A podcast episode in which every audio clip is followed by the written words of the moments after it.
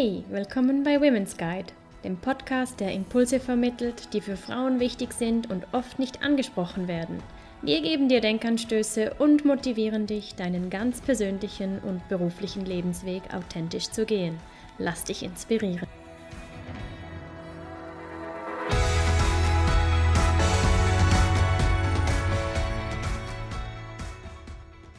Hey, willkommen bei Women's Guide. Wir freuen uns, dass du heute wieder dabei bist. In dieser Podcast-Episode möchten wir über Achtsamkeit und Meditation sprechen. Es ist unbestritten, dass diese Schlagwörter im Mainstream angekommen sind und uns in verschiedensten Zusammenhängen immer wieder begegnen. Vielleicht wendest du ja auch bereits selbst Achtsamkeitstechniken an oder meditierst ganz klassisch im Lotussitz. Aber was verbirgt sich eigentlich wirklich hinter diesen Begriffen und zum Teil uralten Konzepten und Weisheiten? Dem wollen wir heute auf den Grund gehen. Unter Achtsamkeit wird zum Beispiel verstanden, die Aufmerksamkeit bewusst und mit Absicht auf das aktuelle Erleben zu richten, von Moment zu Moment und das, was man wahrnimmt, nicht zu bewerten. Ist dir das auch schon aufgefallen, wie schwierig es eigentlich sein kann, etwas zu denken, ohne es gleich zu bewerten? Das klingt so einfach, kann aber durchaus anspruchsvoll sein. In den westlichen Ländern werden Achtsamkeitsübungen und Meditation in erster Linie zur Unterstützung von Stressbewältigung angewendet während die Meditationspraxis in ihrem fernöstlichen Ursprung eine Bewusstseinserweiterung ist. Mittlerweile ist die Wirkung von Achtsamkeitstraining und Meditation gut erforscht. Neuere Studien belegen sogar, dass regelmäßige Meditation den Alterungsprozess und das Risiko für Krankheiten verlangsamen kann. Wir freuen uns heute deshalb ganz besonders mit Manuela Beverelli, unserem Interviewgast, diskutieren zu können, wie Achtsamkeit und Meditation dein Wohlbefinden stärken können. In dieser Podcast-Episode lernst du, was Achtsamkeit und Meditation bedeuten und welche Bedeutung sich hinter diesen beiden Begriffen verbirgt, weshalb du nicht deine Gedanken bist, wie sich Achtsamkeit und Meditation positiv auf dein psychisches und physisches Wohlbefinden auswirken können, wie du mit mehr Achtsamkeit im Alltag einen konstruktiveren Umgang mit Emotionen finden kannst und wie Achtsamkeit sich harmonisierend auf deine Beziehungen auswirken kann. Wir freuen uns sehr, dass wir mit Manuela Beverelli eine Expertin auf dem Gebiet Achtsamkeit und Meditation bei uns zu Gast haben. Manuela ist bereits seit über 13 Jahren als Yoga- und Meditationslehrerin weltweit unterwegs.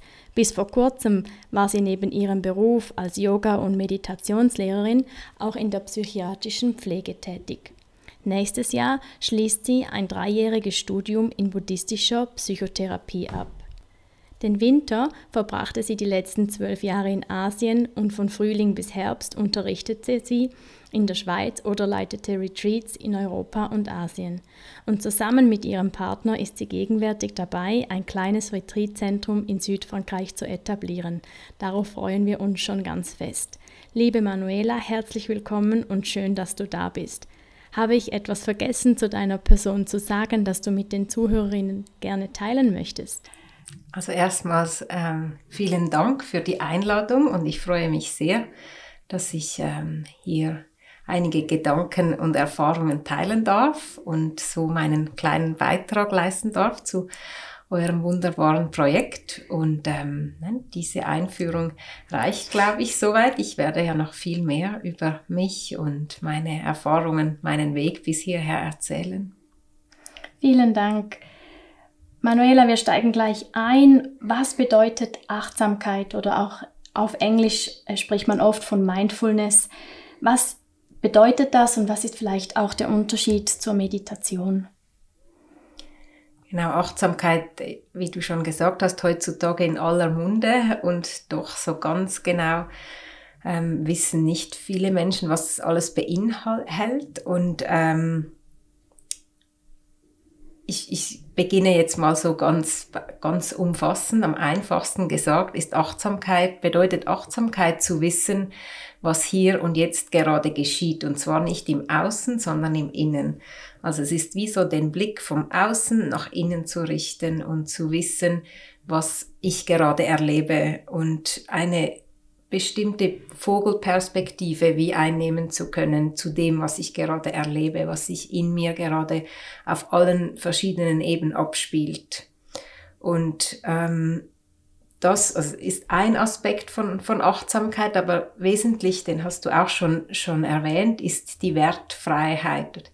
Dass es nicht wertend ist, dass es nicht darum geht, das, was ich erlebe, irgendwie zu kategorisieren oder ähm, daran anzuhaften oder es irgendwie eine Meinung dazu einzunehmen, sondern es einfach offen zu sein für das, was ich erkenne und eine, eine freundliche, wohlwollende Haltung gegenüber diesem Erlebensstrom eigentlich einzunehmen. Das sind traditionell gesehen wichtige Aspekte, dass es nicht nur Aufmerksamkeit schärfen ist, sondern auch eine bestimmte Haltung mhm. damit einhergeht eine förderliche, positive Haltung. Und die Meditation, ist das ein Teil von Achtsamkeit oder wie grenzt sich das ab oder wie spielt das auch zusammen? Diese Begriffe hört man ja oft äh, zum Teil synonym ähm, oder einfach gemeinsam. Meditation würde ich definieren als der Raum oder das Gefäß, wo ich Achtsamkeit anwende, mhm. um bei mir zu sein oder eben zu sehen, was geschieht. Und ähm, das ist, Meditation ist wie so ein formelles Gefäß, während ich auch achtsam sein kann, wenn ich koche oder dusche oder mit jemandem spreche, ist Meditation der Übungsraum, wo, ähm, wo ich wie keine, nicht mehr Reize quasi zufüge, sondern es ruhig werden lasse um mehr Einsicht zu gewinnen, was geschieht, was schwierig ist, wenn immer äußere Reize dazukommen. Vielen Dank für diese Erklärung und es ist ja auch spannend, eben, wir haben darüber gesprochen, es ist im Mainstream angekommen, gewisse sprechen auch von einem Megatrend und mittlerweile bieten ja auch Google oder die Credit Suisse Achtsamkeitskurse für ihre Mitarbeitenden an. Ähm, Wieso denkst du, hat das jetzt auch Einzug in die Arbeitswelt erhalten? Das war ja noch nicht immer so. Das ist eher so ein kürzerlicher Trend, würde ich sagen. Ich glaube, es ist so ein Zeichen unserer Zeit, einfach andere Bewältigungsstrategien finden zu müssen, um, um bestehen zu können, um gesund zu bleiben, um Belast Belastungen quasi standhalten zu können, um all diesen Anforderungen, die von außen kommen, aber da, dann auch noch von sich selbst oder von den Erwartungen, die man an sich stellt oder ein, an ein gelungenes Leben stellt, ähm, um, um diesen gerecht zu werden, ist, ist es ähm, unumgänglich, achtsam zu werden, auch, auch im Berufsleben, um, um ja nicht quasi eben nicht zu dekompensieren. Unter diesem hohen Druck, unter dieser Schnelllebigkeit, unter diesem Überangebot von, von Möglichkeiten. Wir können so viel, was schnell überfordern kann. Ähm, und wie fokussiere ich mich? Oder wir, wir sind weniger effizient und produktiv, wenn wir nicht mehr filtern und pro, äh, priorisieren können. Und das, denke ich, ist in der Arbeitswelt wesentlich. Deswegen macht Achtsamkeit auch in der Arbeitswelt durchaus Sinn. Mhm. Und uns würde natürlich auch interessieren, wie bist du zu diesem Thema gekommen? Wann bist du zum ersten Mal mit diesem Thema in Berührung gekommen und wann hast du dich auch entschieden, ja, dich diesem Thema auch so zu widmen und das in deinen Alltag zu integrieren, ja sogar zu deinem Beruf äh, zu machen? Und was hat das mit dir gemacht? Also ich habe mich ja über, ähm, auch in der Ausbildung schon ähm, in der Psychiatrie viel mit Geist beschäftigt und mit einem gesunden versus dem, dem kranken oder dysfunktionalen, ähm, der dysfunktionalen Psyche beschäftigt und mir da schon sehr viele Fragen gestellt. Ähm, ich war als junger Mensch schon in der Kindheit eher ähm, düster unterwegs, sage ich mal. Hatte viele Ängste, viel ähm, das Gefühl, das macht alles keinen Sinn. Also eine, eine innere Leere auch. Wenig erkennt, erkannt, für was soll ich dann jetzt wirklich da sein und leben. Ähm, und habe dann schnell bemerkt, dass in der Psychiatrie ich nicht die Antworten finde, wie ich sie mir vielleicht erhofft hätte. Da wird vieles symptomatisch auch behandelt und in gewisser Weise dann, ja, ist die, die Funktionsfähigkeit ähm, eingeschränkt wieder da, aber so wirklich ähm, in die Kraft des eigenen Geistes oder in den, in, in, auch in, die, in den Einfluss, um, um den eigenen Geist zu nutzen und ähm, wieder in die Lebensfreude und in den Lebenssinn zu finden, das habe ich da nicht gefunden. Und ähm, ich kam mehr durch Zufall als durch Absicht ähm, dann zur Meditation oder eben zuerst zum Yoga. Ähm, ich hatte, ich bin mit Pferden aufgewachsen und meine große Leidenschaft war, bis ich irgendwie 24 war, waren eigentlich Pferde und ähm, ich hatte aber Schlafprobleme damals schon ganz jung und dann ging ich mal so ins Yoga mit einer Mutter eines damaligen guten Freundes von mir und da habe ich bemerkt, dass diese Frau, die hat ganz vieles erzählt, was mir sehr viel Sinn gemacht hat, also sehr viele halt fernöstliche Weisheiten und das hat mich fasziniert und da wusste ich, da ist noch so viel mehr als was ich jetzt verstehe. Ich, ich hatte ähm, ganz oft irgendwie Bahnhof, weil es ein völlig anderes äh, Konzept, andere Konzepte auch waren, als wie ich es gekannt habe. Und ähm, ja, so hat mich das fasziniert und ähm, dann habe ich mich verliebt äh, und bin dann nach Asien gezogen, sehr, sehr jung und hatte, also nach Taiwan und hatte dort keine, keinen Job mehr. Ich konnte ja auch kein Mandarin sprechen, keine Freunde, kein, kein Freizeitleben auch nicht. So habe ich eigentlich nur gelesen, meditiert und Yoga praktiziert für, für lange Zeit.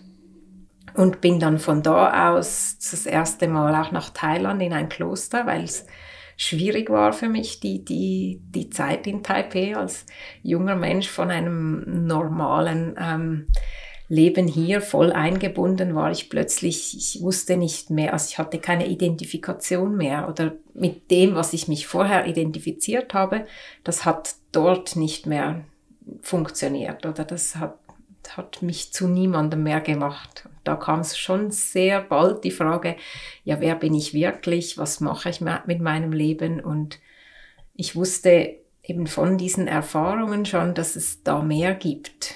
Und ähm, so bin ich im, äh, im, im Kloster gelandet in Thailand.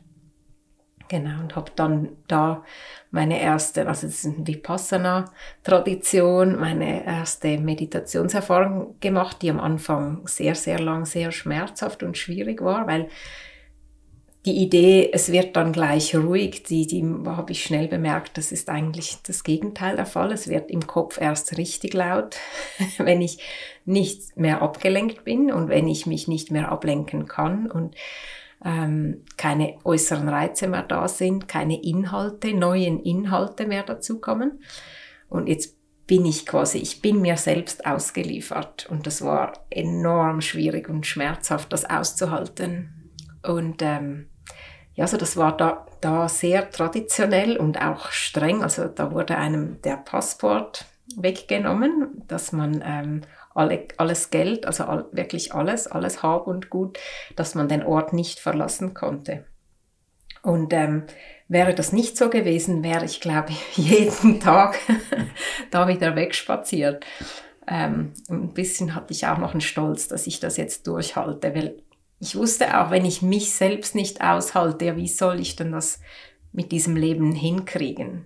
Also wenn ich nicht mit mir sein kann, auch wenn eben mal das Äußere wegfällt. Also ich wusste wie, dass ich mich selbst zu meinem Freund machen muss. Mhm. Und das war ich zu diesem Zeitpunkt definitiv nicht. Und in dieser, in dieser, es war ein zwölf- oder vierzehntägiges Retreat, da hat sich plötzlich wie so aus dieser, dieser wirklich schwierigen, diesen, diesen vielen Konflikten innerlich, hat sich plötzlich so wie, wie ein Gewitter der, der Himmel gelichtet. Und ich habe bemerkt, aha, da, dass die Konflikte in meinem Kopf, das ist ein Teil, aber da gibt es was dahinter oder was drunter oder drüber, wie man es auch ausdrücken mag, da gibt es noch sehr viel mehr. Und ich muss mich nicht mit diesen Inhalten meines Denkens identifizieren. Und das hätte ich nicht erkannt, wäre ich nicht durch diese Tiefen gegangen davor. Und, und auch da gehalten worden, also mit einer gewissen Strenge, glaube ich. So gesehen ähm, kam ich als anderer Mensch da, da wieder raus, als ich da, da hingegangen bin. Und ähm, dann war das wie ganz klar, dass ich, dass ich das mehr machen möchte und muss. Es gab, also es war keine Frage mehr. Es war wie, es war wie von einer, von einer Substanz etwas zu kriegen, wo ich wusste, da, dass, da ist Leben, Lebenskraft, dahin will ich. Das, das, dafür lohnt es sich für mich zu leben und meine Energie da hinein zu investieren. Während ich vieles andere als unwesentlich und belanglos empfunden habe, schon als sehr junger Mensch eigentlich, ja. Vielen Dank, dass du das auch mit uns teilst. Und uns würde, du hast ganz viele spannende Sachen gesagt, aber vielleicht zu Beginn, was, was mich interessieren würde, jetzt, wenn wir nochmal über Achtsamkeit sprechen, oder? Es gibt ja du hast es vorhin schon erklärt, so ein paar Punkte, aber man spricht ja oft auch von den vier Dimensionen der Achtsamkeit. Vielleicht kannst du die nochmal etwas ähm, erklären. Mhm. Also wenn man sich fragt, ja von was, also ich, ich richte meinen Blick von außen nach innen. Man kann dafür die Augen schließen, aber man kann sich ja auch einfach innerlich wie scannen, ohne dass die Augen geschlossen sind, ja, von was bin ich dann genau achtsam? Oder was, ja, und dann ganz schnell, was geschieht, wenn man es nicht, ähm, nicht weiß oder nie anders instruiert bekommen hat, dann ist man sofort wieder in den Fängen der Gedanken und man ist einfach im nächsten Gedankenkonstrukt und das ist nicht hilfreich, weil man da nicht rausfindet, wenn man nicht die anderen ähm, Ebenen kennt. Und deswegen ähm, ist es sinnvoll, das Denken ist eine, ähm, eine Dimension oder eine Ebene, von was ich achtsam sein kann, ist aber die schwierigste, weil wir sofort wieder das Denken sind oder das Denken uns übernimmt. Also deswegen beginnt man eigentlich nicht da. Das ist so die letzte Ebene, ähm, wo es sehr viel Übung schon braucht, damit ich Gedanken sehen kann, ohne sie zu sein. Das Einfachste, was wir alle tun auch und auch tun, ohne wirklich versuchen, achtsam zu sein, ist uns Sinneswahrnehmungen äh, bewusst zu werden. Also wenn wir äh, intensive Sinneserfahrungen machen, wie ein gutes Stück Schokolade oder am Morgen, wenn die, die Sinne noch ganz frisch sind, der erste Schluck Kaffee, dann ist das so wie eine Explosion. Ja, dann sind wir uns oft bewusst, ach, ist das gut so. Oder auch wenn etwas nicht gut ist, dann sind wir uns auch bewusst, mag ich nicht so. Ganz oft aber geschehen Sinneswahrnehmungen, ohne dass ich es mir bewusst bin. Ich sehe Dinge, ich höre Dinge und es geht einfach an mir vorbei. Ja, und ähm, also die, sich bewusst zu werden, was nehme ich gerade auf über die Sinne? Was höre ich? Was sehe ich? Ähm, was fühle ich? Was rieche ich? Was schmecke ich? Und da wieder wichtig ist die Übung, das wirklich nur zu beschreiben und nicht gleich schon zuschreiben, mag ich, mag ich nicht, finde ich gut, wieso macht sie das, wieso, ich einfach nur sehen, nur aufnehmen quasi und ähm, sich fernhalten von Wertungen und, ähm, und, und Kategorisierungen oder Konzeptualisierungen. Ja, die, die weit, eine weitere Dimension, was wenn wir hinspüren, viel mehr vielleicht als ein Hinsehen, ist, sind Gefühle. Ja, und oft werden wir uns diesen bewusst, wenn sie intensiv sind. Aber wir fühlen ja eigentlich immer. irgendetwas. Was mir auch auffällt, ist, dass ganz oft in unserer Kultur die Worte fehlen oder die Begriffe, die Sprache, um Gefühle zum Ausdruck zu bringen. Auch für sich selbst. Also was, was fühle ich dann eigentlich? Das ist manchmal so metamorph, irgendwie geschieht da gerade irgendwas so. Ähm, und sich, es geht nicht darum, ein Wort zu finden, aber wie mehr Klarheit zu gewinnen, was fühlt es denn da eigentlich? Und auch wie schnell Gefühle, wenn es wirklich das pure Gefühl ist, wie schnell das eigentlich verebbt, was dann geschieht, wenn man wirklich klar wird und, und de, den, der Geist so stabil ist, dass man, dass man den Unterschied erkennt. Ganz oft erzeugen unsere Gedanken die Gefühle wieder und wieder und wieder. Ja, die Gefühle würden viel schneller abflachen, wenn das die Gedanken sie nicht stabilisieren. Und darum geht es. Also auch diesen, diesen Gap, diesen, ähm, ja, diese, dieser, dieser Moment zu finden, das zu unterscheiden. Ähm, und eine weitere Dimension, auch für uns nicht unbedingt vielleicht einfach, ist auch eine Übung, ist die Qualität des Geistes wahrzunehmen. Also wie wach zum Beispiel ist mein Geist oder ist er eher, eher gerade so ein bisschen stumpf und schwammig oder verwirrt, zweifelnd vielleicht? Oder ist da viel Klarheit? Ja, wir alle kennen solche, solche Momente, wo man einfach so, wir sagen manchmal auch ein Geistesblitz, so viel Klarheit, viel Erkenntnis. Ja, und so, auch das kann man beobachten. Wie, wie geschieht es mir gerade so in der Qualität des Geistes. Und all das ist alles in extrem schneller und komplexer ähm, im Wechselspiel. Also das ist nicht, das kann man nicht trennen voneinander. Klar kann man es, wenn man nach innen schaut, aber in unserem Erlebensstrom mixt sich das alles, oder? Und ähm, deswegen wird es komplex und doch ist die Übung so simpel eigentlich, ja. Mhm. Gibt es da vielleicht Tipps, Tricks, die du uns sagen kannst, wie man da das, sich dessen erstmal bewusst werden kann und eben diese Trennung herbeiführen, um da nicht noch immer mehr reinzugeraten? Also was sicher hilfreich ist zu wissen, dass Gefühle können immer auch körperlich wahrgenommen werden. Ja, also wenn du daran denkst, das letzte Mal, dass du wirklich traurig gewesen bist, wenn man Leute fragt, wo fühlst du Trauer?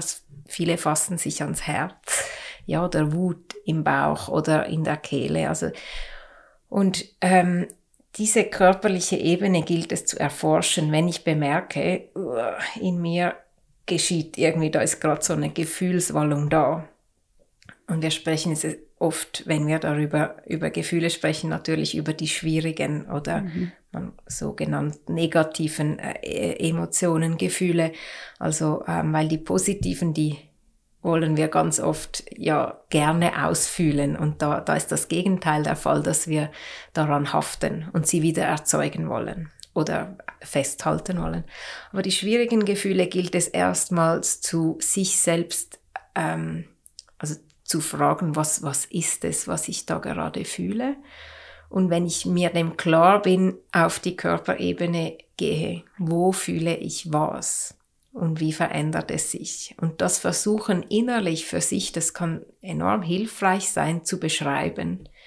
Ja, und wirklich statt vom Gefühl wegzuwollen, gehe ich eigentlich mitten ins Gefühl. Also ich gehe aufs Gefühl zu, was Mut braucht, wenn wir, wenn wir das nicht kennen, weil wir intuitiv tun wir das Gegenteil. Oder wir wollen weg, wir wollen etwas wegmachen, wir lenken uns ab, wir wollen jemand anderer, der das Gefühl wegmacht. Ähm, zu lernen, mit dem Gefühl zu sein, das ist der erste Schritt und der wesentlichste Schritt, ähm, um belastende Gefühle aufzulösen.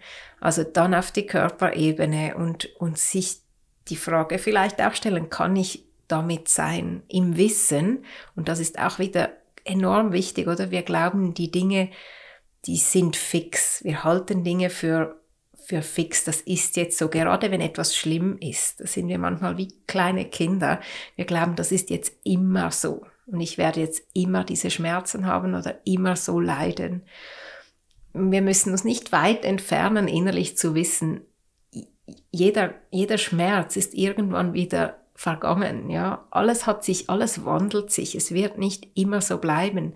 Und all die Gefühle, die ich früher hatte, die haben sich wieder verändert. Also wird sich auch dieses Gefühl jetzt verändern. Und je schneller ich aufs Gefühl zugehen kann und Raum halten kann für das Gefühl, umso mehr erhöht sich die Chance, dass es sich wieder entspannt und den Griff um, um ja, meine, meine, mein Wahrnehmen, mein Erleben wieder ein bisschen lockert. Also, dass ich den Blick auch wieder anderswo hinrichten kann. Wenn wir intensiv etwas fühlen, dann geht ja alle Energie dahin und wir wollen uns schützen und da auf die Körperebene zu gehen und vielleicht muss man dann auch ähm, sich rausnehmen, da wo man drin ist, um einfach den Raum zu haben, einen Moment still sein zu können oder atmen zu können. Also der Atem ist immer enorm hilfreich, finde ich, wenn es intensiv wird.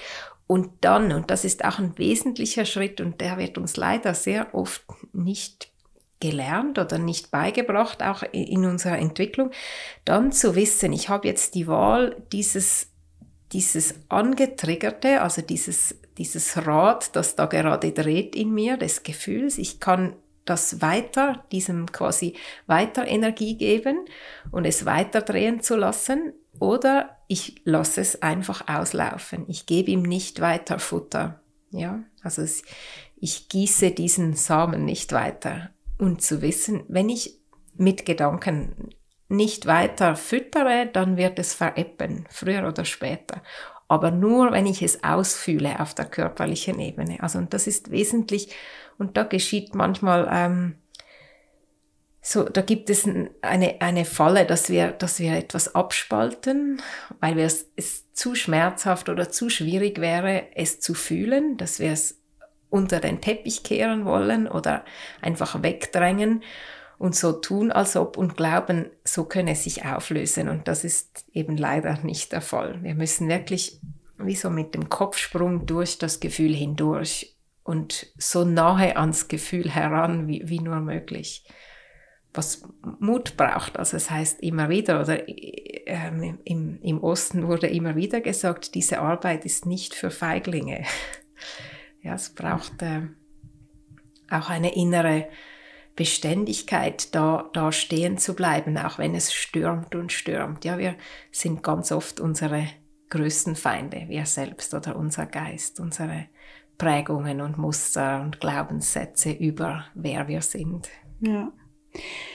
Ist, war das auch so eine Erfahrung, wo du einleitend gesagt hast, dass in diesen zwölf oder 14 Tagen äh, im Kloster in Thailand, das, was so schmerzhaft für dich war, diese Gefühle, ich weiß nicht, vielleicht zum ersten Mal im Leben in einer so extremen Form aushalten zu müssen und aber dieses der Lerneffekt eigentlich daraus, das funktioniert, das geht und die vergehen. Du hast ja gesagt, dann hat sich irgendwann so ein Licht gezeigt oder das Ganze gelichtet. Du hast diese Erfahrung jetzt so gemacht, für jemand, der die Erfahrung so noch nie gemacht hat und wie diesen Beweis, dass dieses Konzept funktioniert, nicht hat. Was rätst du solchen, also Leuten, wie sie damit sich getrauen können, auf dieses Gefühl loszugehen oder reinzuspringen, wie du das vorhin beschrieben hast. Genau, es muss nicht immer so radikal sein, wie ich vielleicht diese Erfahrung gemacht habe.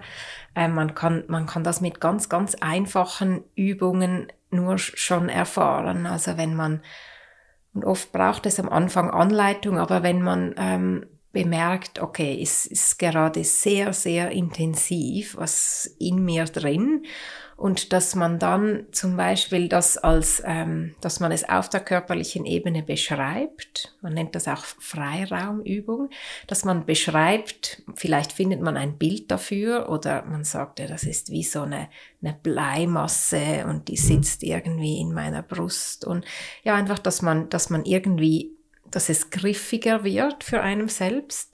Und dann nimmt man das, das ist alles nur visualisiert, man nimmt diese Bleimasse in Gedanken und nimmt sie aus sich heraus und setzt sie draußen ab und geht wieder in den Körper hinein und fühlt, hat sich was verändert. Und in den meisten Fällen ist es enorm, was nur die, und das ist ja nur eigentlich ein, ein, ein Gedank, gedankliches oder ein, ein Bewusstseinsgummitwist auf Deutsch gesagt, ja, also, mhm. es, und, aber es funktioniert, das ist eine Übung. Oder, ähm, Skalieren ist eine Übung, dass man sagt, okay, auf einer äh, Skala von 1 bis 10 ist es jetzt bei, bei 8, so intensiv ist es. Und dann meditiert man oder gibt, gibt jemandem eine Visualisation oder eine Atemübung und dann geht man zurück und schaut wieder, und wie fühlt es sich jetzt an? Und dann zu merken, aha, ich habe ja Einfluss auf mein Erleben. Es geschieht mir nicht einfach. Ich ich kann da irgendwie, ich habe da irgendwie mit Mitsprache und ich, ich kann das beeinflussen. Mhm. Und das können kleine Übungen sein, die plötzlich einem die ganze Macht zurück, zurückgeben, was man erlebt. Mhm. Es gibt ja dann doch so diese Momente, oder ich kenne das von mir, wo man sich dessen zwar bewusst ist, aber irgendwas, und ich kann dir manchmal nicht sagen, was es ist, will an diesem Gefühl festhalten. ja, genau. Und das, die, die, dieser Instanz gilt es, also das ist auch unumgänglich. Wenn man wirklich frei werden will, dann geht es, weil das ist die Ichhaftigkeit, oder? Das Ich, das sich definiert. Und das Ich will auch diese bekannten Emotionen, dass die gehören auch mit zum Ich-Konstrukt. Also wie es gibt einem Identifikation. Genau, ich bin jemand und das und das. Und es ist auch, also einerseits ist es, ist es auch Gewohnheit, oder? Wir kennen es nicht anders und man vertraut dem anderen noch zu wenig. Auch, oder es ist ein Wissen, aber noch nicht die wirklich verkörperte, gesunkene Erfahrung. Weil wenn man mal die Freiheit getastet, ertastet, gefühlt hat, dann möchte man so schnell wie möglich wieder aus dieser Türe raus eigentlich. Und das, ähm, also ich finde das eindrücklich oder nach wie vor triggern mich Dinge, zum Beispiel mit meiner Familie oder mit meinem Partner. Und dann kommen diese Konditionierungen oder diese Muster und weil ich diese tägliche Praxis mache, kann ich es sehen. Ich, ich erkenne, mh, okay, jetzt steigt die Wut und steigt meine Ungeduld oder ich will jetzt aber Recht haben und so. Und dann merke ich, wie da habe ich, ich habe viel mehr Entscheidungsfreiheit. Wie gehe ich in meine Muster oder nicht? Und das braucht die tägliche Übung, um dann diesen Raum zu gewinnen und auch diese diese innere, ja, dieses Vertrauen zu gewinnen, dass wenn ich den Weg hinaus wähle, dass es sich lohnt. Was sind deine Erfahrungen im Hinblick auf Beziehungen, wie sich das achtsame Verhalten mit sich selber, oder du hast auch gesagt, einen sehr wohlwollenden Umgang mit sich selber äh, zu pflegen, wie sich das auf Beziehungen auswirkt oder auswirken kann? Ja, ich glaube, das ist, also ich kann ja nur von mir in meinem Leben sprechen, ist das schon wesentlich. Es, äh, äh, gerade oft sind ja Familien, also Herkunftsfamilien, nicht die gewählten Familien, ist, ist oft da, da schwingen Geschichten mit, da waren zum Teil oder sehr oft schwierige ähm, Erfahrungen mit damit verknüpft. Und da dachte ich immer, ja, da, das ist hoffnungslos. und äh, mittlerweile kann ich sagen, das hat, dass ich erkenne, was in mir geschieht und wie schnell ich projiziere und wie schnell ich jemanden, den ich halt schon mein Leben lang auch kenne oder glaube zu kennen, sofort wieder ähm, schubladisiere oder in diese, in seine Box zurückdränge, er ist halt so und gar nicht mehr frei betrachte oder höre. Ja, also es ist schon, schon in mir drin, ist schon die, die Annahme oder das Vorurteil, mh, hm, jetzt reagiert er wieder so oder jetzt tut er wieder das oder das ist, dann bin ich unfrei und ich mache ihn und mich das Gegenüber. Die ganze Situation ist unfrei und sich selbst aus diesem Korsett zu befreien macht auch von alleine den anderen frei. Und, und es ist, es ist, ich finde, wie so ein bisschen ein Schneeballprinzip. Es ist, es gibt dann auch so viel Freude und Freiheit und Interesse und Neugier wieder am Menschen, weil ähm, jeder Mensch möchte eigentlich wohlwollend und wohlwollende und authentische Aufmerksamkeit vom, von den anderen. Und das kommt dann von alleine zurück und das äh, fasziniert mich nach wie vor und das funktioniert übrigens auch, wie, wie ähm, ihr auch erwähnt habt am Anfang. Ich ähm, habe ja auch noch in der psychiatrischen Arbeit oder wieder, als ich zurückkam aus Asien, gearbeitet und das funktioniert also auch mit Menschen, die noch nie etwas über Meditation und Achtsamkeit gehört haben, dass wenn ich wohlwollend, aufmerksam, authentisch und eben nicht mit einem bestimmten Raster der Person gegenüber trete, was ja ganz oft geschieht, wenn jemand schon diagnostiziert wurde, mit einer bestimmten äh, Krankheit quasi bezeichnet wurde, dass man, ja, das ist halt ein Suchtkranker oder das ist halt ein Depressiver. Also wenn jemand frei diesen Menschen gegenübertritt, dass dann da auch der gesunde Anteil erwacht, dass da etwas ganz anderes entgegenkommt, als wenn ich ihn schon kategorisiert habe. Also ja, ich kann nur sagen, für mich, dass das wirklich funktioniert und, und für mich glaube ich auch nach wie vor und immer wieder die, die Motivation ist, das weiter anzuwenden und äh, andere darin zu inspirieren und ermutigen, dass das wirklich was bringt, dass es nicht nur ja, ein neues Konzept oder eben ein Trend ist, sondern dass es nachhaltig eben auch ist. Hast du auch das Gefühl, dass, äh, dass es wie diese Art von Achtsamkeit in der heutigen Zeit, wir haben es gesagt, sehr schnelllebig, sehr viele Reize, die von außen auf uns einwirken, viel vermehrt braucht, damit wir überhaupt gesund überleben können? Ja, also ich, ich, ich denke schon, dass es, ähm, also auch unsere Lebensspanne hat sich verlängert, oder? Mhm. Also nur schon in den, in den letzten 50 Jahren so. Und wir leben länger. Das heißt, ähm, dass die, die Zeit, in der wir erkranken können oder mit etwas nicht konstruktiv, sondern destruktiv umgehen und es dysfunktional wird, die, die erhöht sich. Und wenn wir von A bis Z, ähm, also von, von Anfang bis Ende an unser Leben, wie ähm, mit Achtsamkeit quasi präventiv ganz früh schon erkennen, jetzt bin ich nicht mehr im Gleichgewicht oder ich bin chronisch gereizt als ein Beispiel, ja, und dann schon bemerke, das ist, da ist etwas nicht gut und langfristig oder es geht, es ist ein wesentlicher Teil auch von Achtsamkeit, das Erkennen von Ursache und Wirkung oder Auswirkungen, also schon, schon kleine, frühe Anzeichen zu bemerken, wenn etwas ähm, nicht mehr eben nicht mehr im Fluss ist und zu bemerken, ah, da ist, da blockiert es und zu wissen, wenn das ja über Jahre sich verstärkt und verstärkt und verstärkt, kann das zu Krankheit führen, sei es körperlich, aber natürlich auch psychisch. Ja, also alle die Erschöpfungsdepressionen, das ist, das kommt ja nicht von einfach einem Tag auf den nächsten. Das hat irgendwo einen Ursprung und das ist wie mit Unkraut.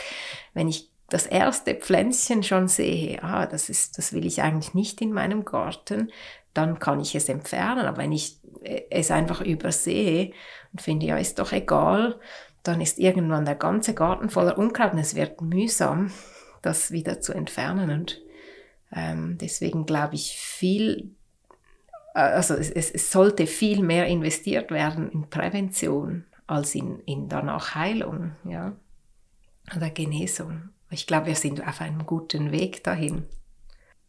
Manuela, du hast bereits zahlreiche Yoga-Retreats geleitet.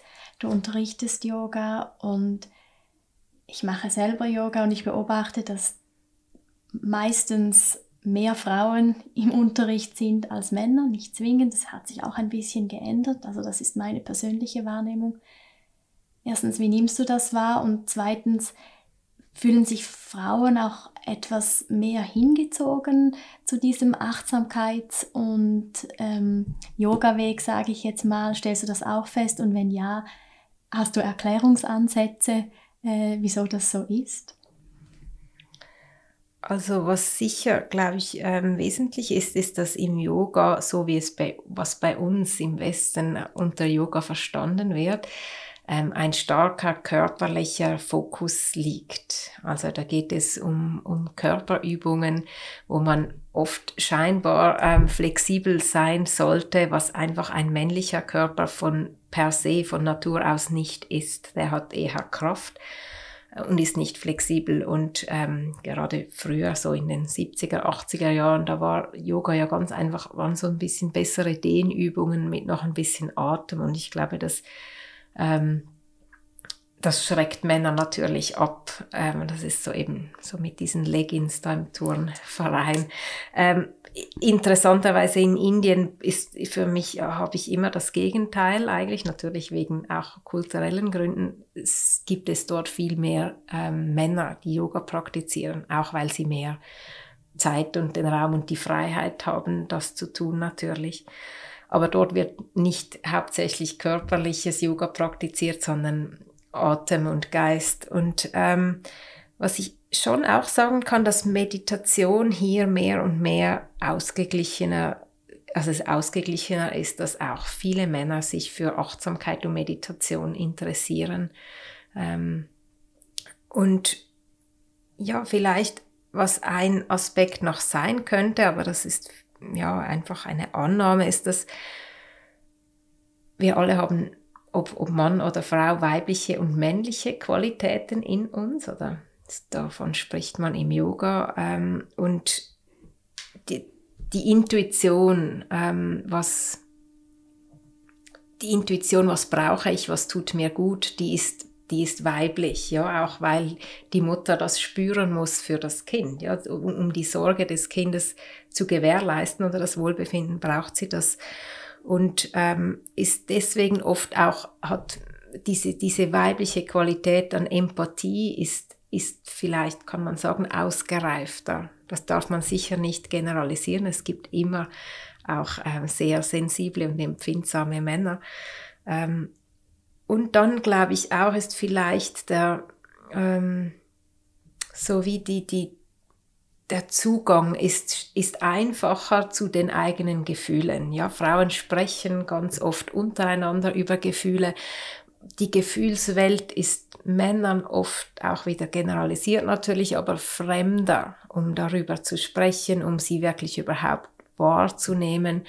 Und ich denke, da profitieren wir. Also deswegen, ja, es gibt es ja auch viel Männer-Frauen-Beziehungen. Wir profitieren voneinander, aber wir sind, ja, wir haben andere Grundvoraussetzungen ähm, auch, wie unser Innenleben funktioniert. Ähm, interessanterweise auch sind ganz oft die, die weit entwickelten Lehrer, das hat auch kulturelle Gründe natürlich, aber das sind vorwiegend Männer. Also ich habe von viel mehr Männern gelernt ähm, als von Frauen. Das ändert sich jetzt langsam so, aber ähm, ja, das finde ich immer noch interessant zu sehen. Mhm. Und auch, dass es sich verändert, ja, und mhm. dass es nicht an jedem Ort dasselbe ist und dass wir eben doch immer wieder auch von unserer Geschichte und Kultur beeinflusst sind, wie dann solche Praktiken, sei es Meditation, Achtsamkeit, Yoga, auch beeinflusst werden und dass es nicht das eine gibt, oder? Mhm. Ähm, ja, vielen Dank für diese Ausführungen und wir möchten jetzt auch nochmal für, für Personen, die zugehört haben, die sich vielleicht noch nicht so mit diesem Thema befasst haben und ja, aber gedacht haben, ja, das möchte ich jetzt auch mal aus, ausprobieren, das interessiert mich sehr. Was würdest du dieser Person raten? Also die hat noch nie meditiert und Achtsamkeit ist noch so ein bisschen ein Fremdwort. Mit was kann sie heute anfangen, um ein bisschen mehr Achtsamkeit in ihren Alltag zu bringen? Mhm, also ich glaube, das hängt sehr vom Typ Mensch ab, ähm, was funktioniert und was nicht, oder? Für einige ist es über den Intellekt, also zuerst mal ein Buch zu lesen. Ja, ich habe als ich sehr jung war, das Buch Gesund durch Meditation gelesen, das sehr wissenschaftlich basiert auch war, was für mich wie so ein Eingang war oder ein Zugang.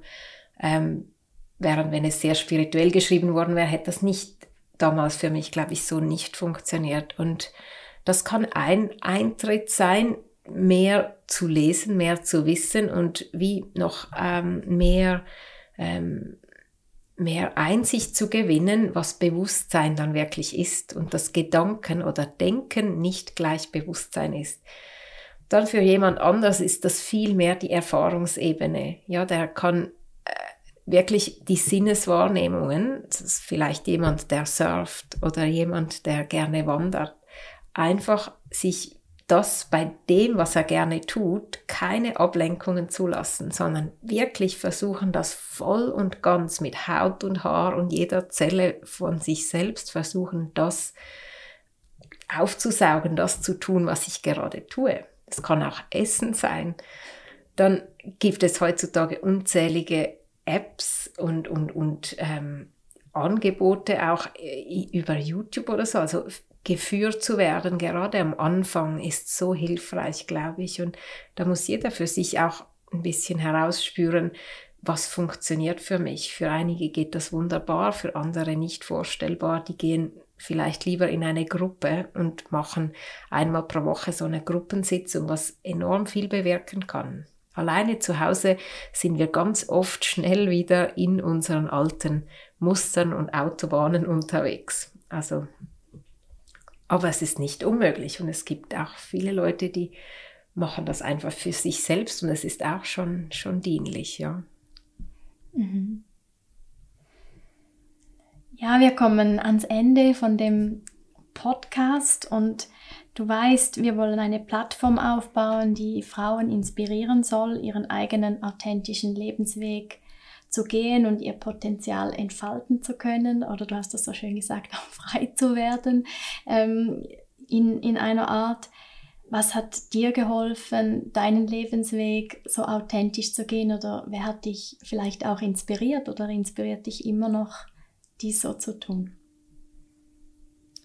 Also ich glaube schon am wesentlichsten war es für mich, Menschen zu sehen, die diesen Weg vor mir gegangen sind und das anwenden und zu sehen, wohin es führen kann. Und das ist nicht etwas, wo ich darüber nachdenke, sondern es ist ein Spüren. Das ist, das ist die Ausstrahlung, das, das Ganze, die, die Vibration dieses Menschen ist anders. Ja, also die, dessen Leichtigkeit und, und, und Freiheit ähm, zu spüren. Das war wesentlich und da hatte ich halt auch das Glück, dass ich sehr, sehr viel Zeit in, in, in Asien verbringen konnte und durfte und an Menschen kam, die ähm, oder Menschen begegnet sind, die ihr ganzes Leben nur dieser Praxis gewidmet haben und, und die haben das von unten bis oben, von innen nach außen verkörpert. Ähm, und trotzdem auch da, ähm, wenn man lange genug mit jemandem ist oder ähm, mit jemandem dann auch zusammen lebt, ähm, dringen oder sind bei mir immer auch menschliche Anteile durchgedrungen und ähm, auch ich habe auch gesehen, was nicht so entwickelt oder in meiner meinem Empfinden noch nicht so reif war. Und auch davon habe ich sehr viel gelernt, also zu sehen, ah, also dahin will ich jetzt nicht oder ja. Ähm, und es gibt also ich musste irgendwann in diesem Prozess wie lernen, dass ich differenzieren muss, dass ich nicht jemanden oder eine Person ganz als ähm, Inspirationsquelle annehmen kann. Das habe ich am Anfang getan und mich auch dann extrem darauf fokussiert, ähm, weil ich dann enttäuscht werde, weil wir alle immer Mensch bleiben, egal was wir wie lange praktizieren. Wir haben einen Rucksack, wir haben eine Biografie und die gilt es aufzulösen und irgendwo kommen auch bei sehr reifen und reifen und weiten Menschen kommen sehr menschliche Anteile und da wurde ich viel auch enttäuscht, was aber auch gesund war. Ähm, und so habe ich gelernt, Aspekte oder Qualitäten in Menschen zu fokussieren und nicht den Mensch als Person. Und was mir bei dieser Frage ähm, auch jetzt gerade noch so spontan in den Sinn kommt, wer mich immer inspiriert hat seit Kind, war Pippi Langstrumpf. Weil sie einfach für mich steht, so für, ja, ich kann, egal was, und so, so eine, eine, eine Lebensfreude aus, ausstrahlt und versprüht und ähm, ja, so diesen Mut, ganz egal was, ja, wir können. Es ist, ähm, diese Leichtigkeit und diese, diese kindlichen, frischen, kreativen Augen, das finde ich, ja, das macht ähm, Mut und Freude. Mhm. Liebe Manuela, wir danken dir ganz herzlich für das spannende Gespräch und hoffen, dass wir einerseits unsere Zuhörerinnen inspirieren konnten und es uns andererseits hoffentlich auch gelungen ist, die Neugier zu wecken, Meditation und Achtsamkeitsübungen zu praktizieren und eben auch Qualitäten in anderen Menschen wahrzunehmen. Ähm, und wenn jetzt jemand mit dir Kontakt aufnehmen möchte, weil er denkt, ah, vielleicht möchte ich mal in ein Retreat kommen oder ich möchte noch mehr darüber erfahren, wie, wo kann man dich finden oder wie kann man dich finden? Ähm, ja, also ich muss gestehen, meine Online-Präsenz, äh, die hält sich in Grenzen. ähm, aber man kann mich finden, ich bin ja da und ähm, ich, ich, ich habe auch viele Angebote, nur das so gebündelt zu finden, ist nicht ganz einfach. Ähm, also ich arbeite einerseits für MindIn, das ist eine Organisation in Zürich, die verschiedene Meditations- und Achtsamkeitskurse anbietet. Wir machen Beispiel Mini, wir sagen dem Mini-Retreats, also Tagesretreats, gerade für Leute, die noch nicht so viel Erfahrung haben, aber man widmet sich dann wirklich mal acht Stunden einem Thema, zum Beispiel einer Emotion, Umgang mit Angst.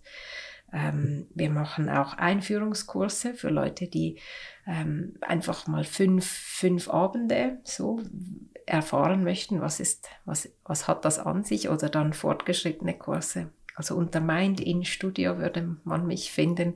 Dann ähm, bin ich, wie gesagt, am Anfang erwähnt, im Moment dabei ein kleines Retreat Center, das ja alle Arten von Achtsamkeitspraxis ähm, da auch ähm, praktiziert werden oder das eingeladen wird. Verschiedene Lehrer auch, aber ich werde da auch Retreats geben. Das ist in Frankreich und unter dem Namen Meta Villa kann man mich da finden und sonst bin ich immer einfach am besten über E-Mail auch zu erreichen. Also man dürfte mir auch schreiben. E-Mail-Adresse umaiscoming at gmail.com. Ähm, ja, und sonst, also man kann ja heutzutage den Namen googeln und dann. ich habe auch eine Webseite, nur ist die nicht immer ganz aktuell. das sind ja ganz viele Möglichkeiten, wie man zu dir gelangen kann. Da kann man sich auswählen, über welchen Kanal man zu dir gelangen möchte. Vielen Dank nochmal, Manuela, für dieses Gespräch. Vielen Dank euch beiden. Danke auch von meiner Seite.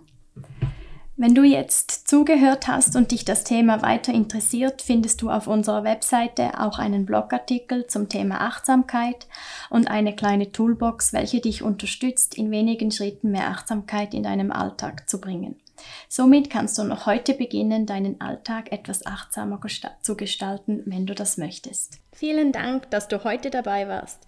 Wir hoffen, der Podcast hat dir gefallen und wir freuen uns, wenn du auch nächste Woche wieder reinhörst. Schicke uns doch auch dein Feedback per E-Mail auf info at womensguide.ch oder via Social Media. Die Links dazu findest du auf unserer Webseite und in den Show Notes. In diesem Sinne, stay inspired and connected.